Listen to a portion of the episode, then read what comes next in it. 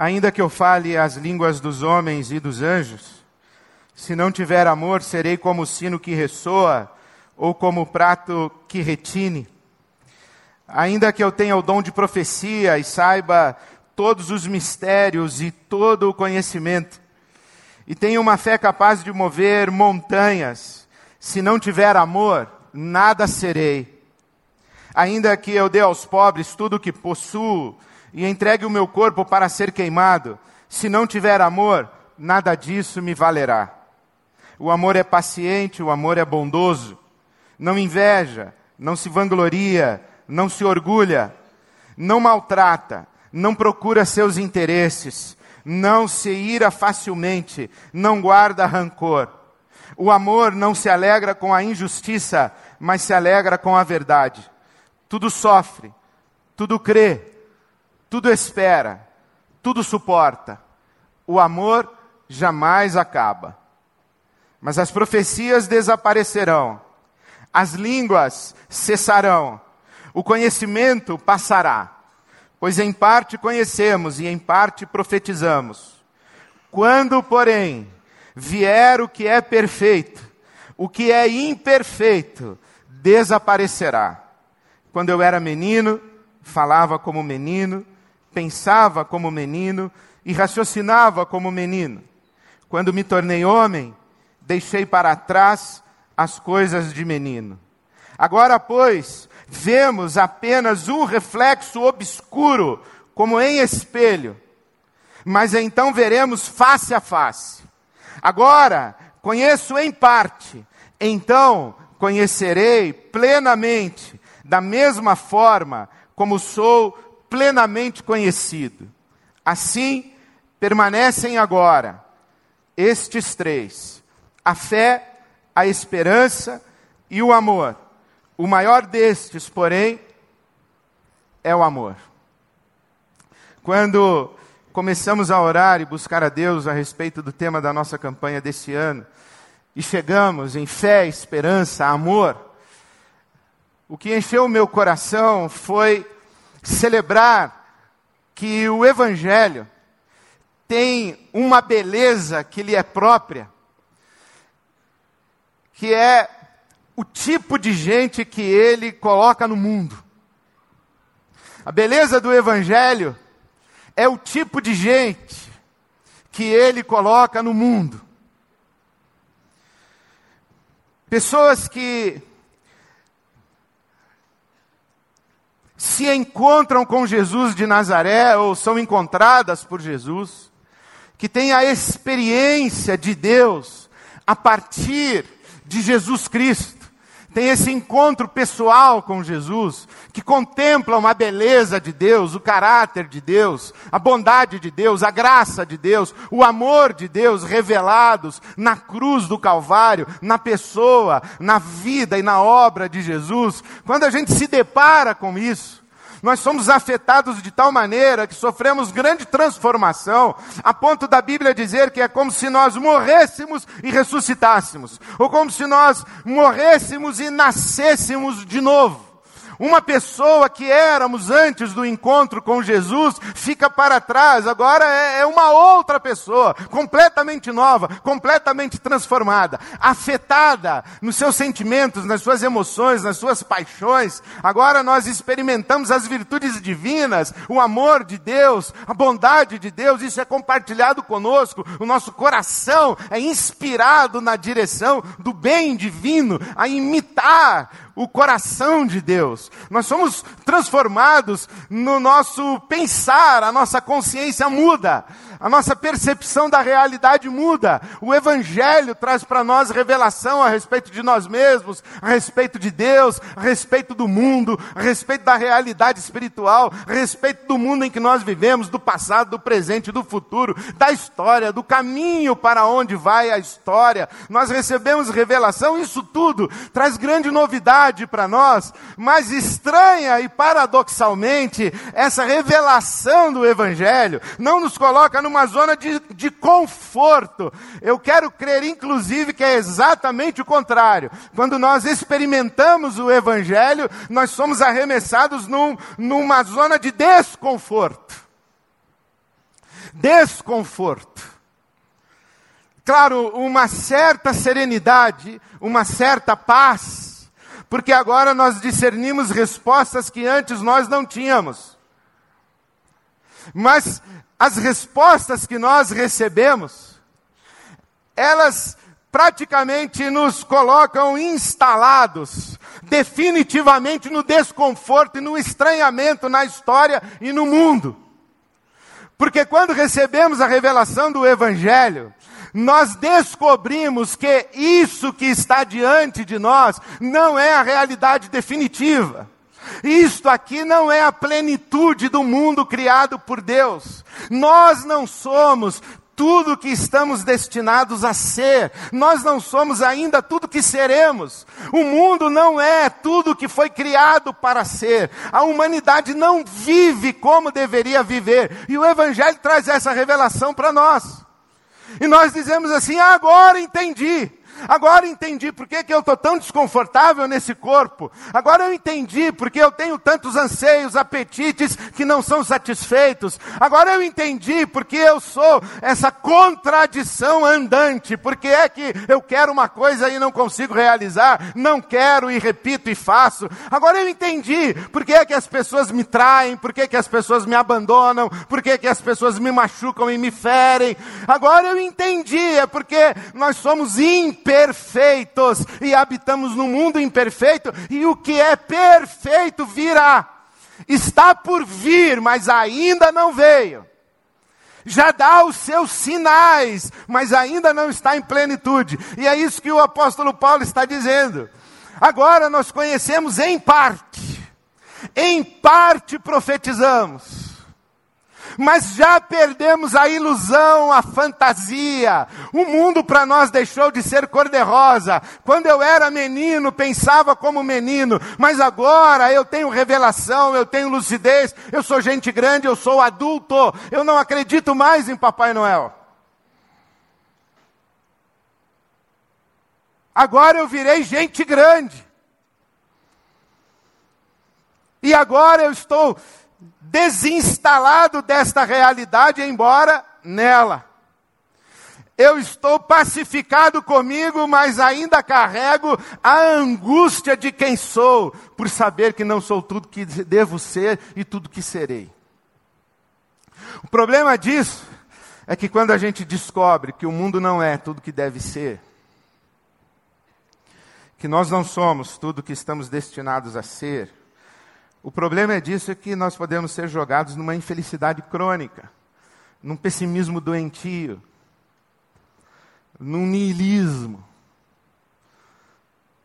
num vazio de sentido. Podemos ser roubados do nosso ânimo para a vida. Podemos dar de ombros e falar como o profeta denunciou a sua geração que dizia: comamos e bebamos, porque amanhã morreremos. Podemos dizer: é, o mundo não é tudo que deveria ser e eu não posso fazer nada. Tenho que esperar que Deus vai me levar para o céu.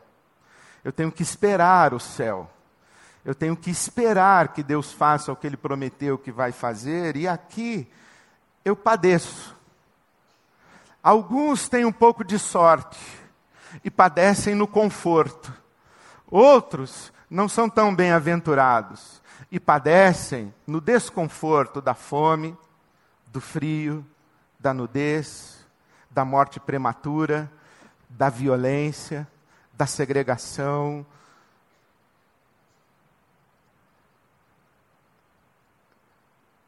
E a gente corre o risco de olhar um mundo tão injusto, tão cruel, e achar que não há nada a fazer. E a pergunta que nós respondemos hoje é: como viver num mundo que não é tudo o que está destinado a ser? Sem nos tornarmos pessimistas, egocêntricos, sem nos, nos deixarmos contaminar pela indiferença diante da, da generalização do mal e da injustiça. Como é que a gente responde a isso? O apóstolo Paulo diz para a gente: com fé, esperança e amor. A gente reage a isso com fé, esperança e amor. E quando eu fiquei orando para tentar traduzir fé, esperança e amor para nós nessa noite, em vez de fazer o resumo dos meus apontamentos filosóficos e teológicos para lhes dar definições de fé, definições de esperança, definições de amor, eu lembrei de algumas histórias. As histórias nos ajudam a compreender os conceitos mais do que as descrições conceituais a respeito deles. Me lembrei de histórias. Me lembrei, por exemplo, daquela história que a Bíblia conta de um centurião romano, de um comandante militar romano, um comandante de uma centúria, que na cidade de Cafarnaum se aproximou de Jesus dizendo: O meu servo, a tradução permite inclusive dizer o meu filho, mas era um, um oficial militar romano que se aproxima de Jesus, dizendo: O meu servo está doente à beira da morte. E eu, eu sou um comandante tenho autoridade e sei o que é ter autoridade. Eu sei o poder de uma voz de comando. E eu sei que o Senhor tem toda a autoridade. E que basta uma palavra sua para que o meu servo seja curado e recobre a vida. Isso é fé. A Bíblia Sagrada diz que Jesus ficou admirado. A fé que causou admiração em Jesus. E Jesus diz: Nem mesmo em Israel eu vi tamanha fé. Eu vi fé tão qualificada. Isso é fé. Ter uma necessidade e apelar a uma instância superior, a uma autoridade maior, a um poder maior. Apelar não exigir, porque está diante da autoridade. Suplicar, sem murmurar. Apelar, dizendo: se o Senhor quiser, basta uma palavra sua, e tudo pode mudar. Isso é fé. Sabemos a quem pedir, o que pedir com que finalidade pedir? Com que motivação pedir, mas com que atitude pedir? Foi assim que Jesus nos ensinou a nos aproximarmos de Deus, o nosso Pai. Vamos ao Pai e vamos colocar diante dele todo o nosso coração. Vamos derramar o nosso coração e vamos pedir. Vamos pedir com ousadia, porque Jesus abriu para nós um caminho vivo e a gente pode entrar e pedir a gente pode chamar o Pai, que Ele nos ensinou a chamar de Pai, de Abba. A gente pode pedir. Fé é isso, é essa confiança submissa, reverente. Essa confiança no caráter, na bondade do nosso Deus, é dizer a Ele: se o Senhor quiser. Foi assim que o próprio Jesus se aproximou do Pai. Aqui está meu coração, aqui está minha necessidade aqui está minha angústia, aqui estão as minhas lágrimas. Se o Senhor quiser, passa de mim esse cálice. Todavia seja feita a sua vontade, não a minha. Isso é fé, é essa confiança em Deus. Lembrei da história de Caleb. Caleb é uma figura interessante da Bíblia Sagrada. Caleb é um desses doze espias que Moisés envia à terra de Canaã. Você sabe que quando o povo sai do Egito, guiado por Moisés, ele chega à terra de Canaã em quanto tempo?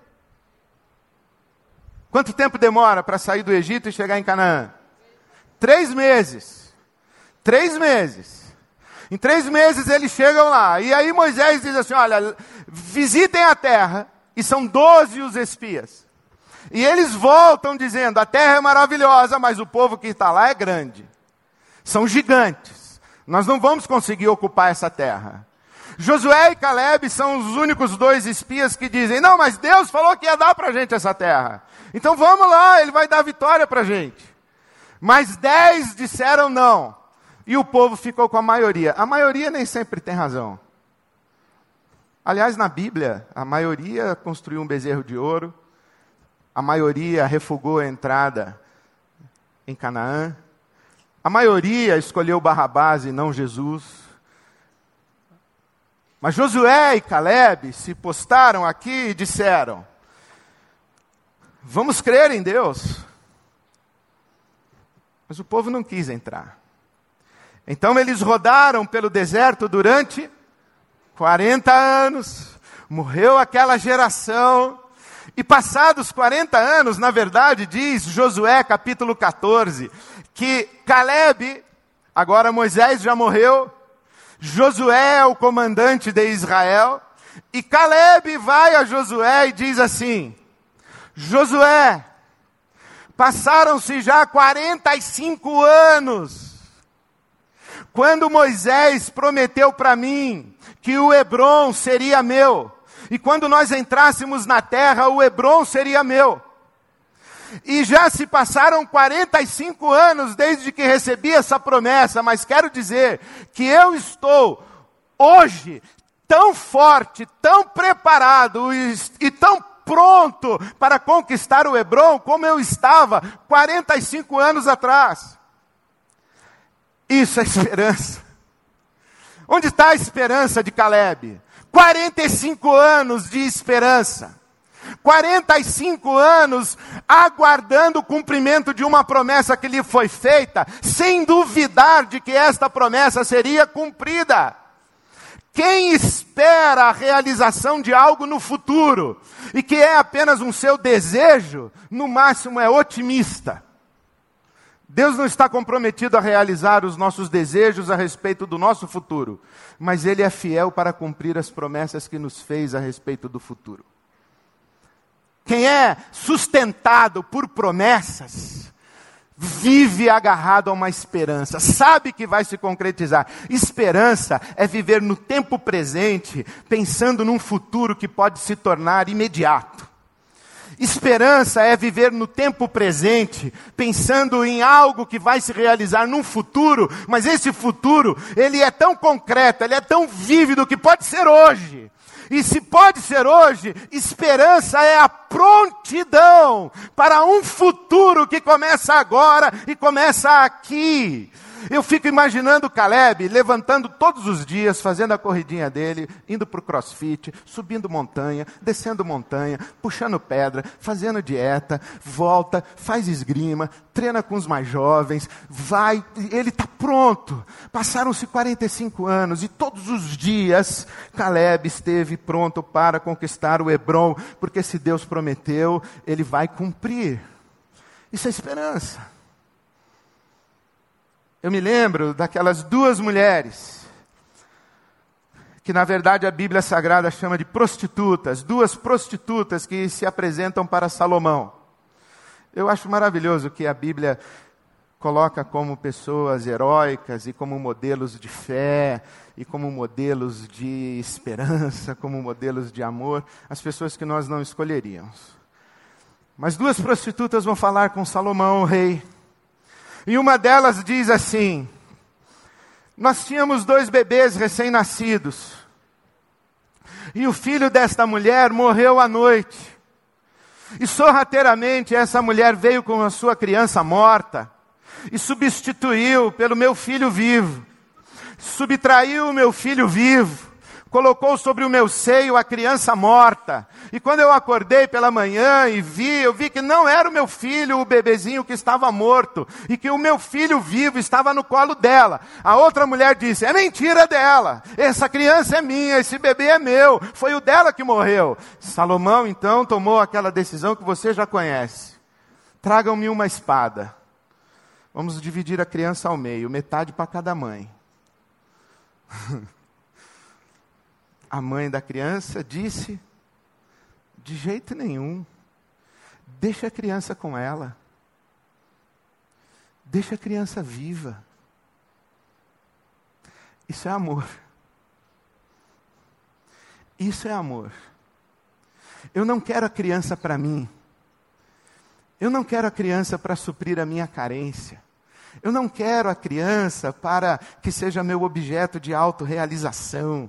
Eu não quero essa criança para satisfazer os meus sonhos. Eu não quero essa criança para mim. Eu não, eu não sou possessiva.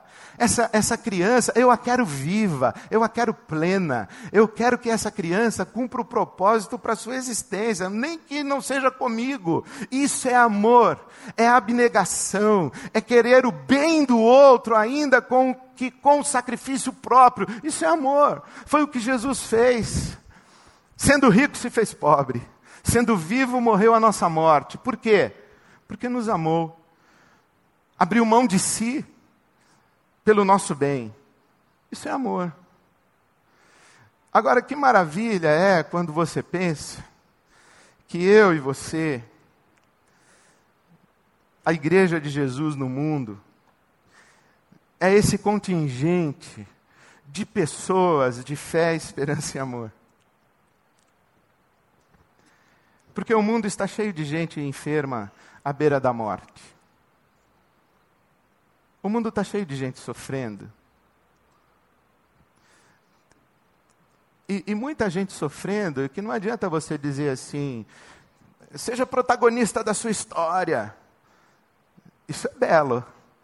E é isso mesmo que tem que acontecer, mas o mundo está cheio de gente que está em condição de fraqueza, de vulnerabilidade, de sofrimento e que sofreu tanto abuso e tem uma, uma situação tão adversa na existência, que se ninguém se aproximar para levar essa gente até Jesus e dizer: Senhor, uma palavra sua pelo bem dessa pessoa. Se ninguém exercer, exercer fé por esses milhões e bilhões de gente sofrendo, essa gente vai morrer. Nós somos as pessoas de fé. Nós sabemos a quem pedir, a quem recorrer. Nós temos um Deus cuja mão não está encolhida, cujos ouvidos não estão tapados, cujos olhos não estão cegados para a nossa realidade. A mão do Senhor é estendida. Deus é bom e sabe amar, e nós sabemos disso, nós confiamos nele. Isso é fé, então nós vamos dizer assim: Senhor, olha por essa gente. Nós somos os intercessores. Nós somos os que suplicam, nós somos os que exercem fé, nós somos os que acreditam no favor de Deus pelo mundo. E nós trabalhamos. Trabalhamos porque sabemos que o mundo não é o que deve ser, mas ele será. E nós estamos trabalhando para que a maior densidade possível de futuro se concretize agora. Isso é esperança do verbo esperançar. Esperança não do verbo esperar, de ficar aguardando. Esperança do verbo esperançar de agir para aquilo que esperamos se torne realidade. Então nós arregaçamos as nossas mangas e nós somos a expressão da presença de Deus na vida de tanta gente que carece de uma mão estendida. E nós estamos dispostos a dar do nosso e a dar de nós, porque isso é amor. Eu lembro que aprendi na minha juventude: nunca deu quem deu do seu sem dar de si. Amor é dar do seu e dar de si para o bem da pessoa amada. Isso é amor. Isso é o nosso privilégio no mundo. Agora, imagina um mundo onde não tivesse gente com fé, esperança e amor. Seria um inferno. Um mundo onde não houvesse pessoas cheias de fé, esperança e amor seria um inferno. Agora pense humildemente. Quando eu digo humildemente, é porque não há virtude nem mérito em você nem em mim, porque isso é resultado da graça de Deus em nós. Nós somos as pessoas que estão presentes no mundo para que o mundo não seja um inferno. Nós somos as pessoas que existem movidas por fé, que trabalham, sustentados pela esperança, e que se doam, impulsionadas pelo amor de Deus que é derramado nos nossos corações. Fé, esperança e amor. Foi assim que o Evangelho foi traduzido para nós na nossa comunidade, na nossa história.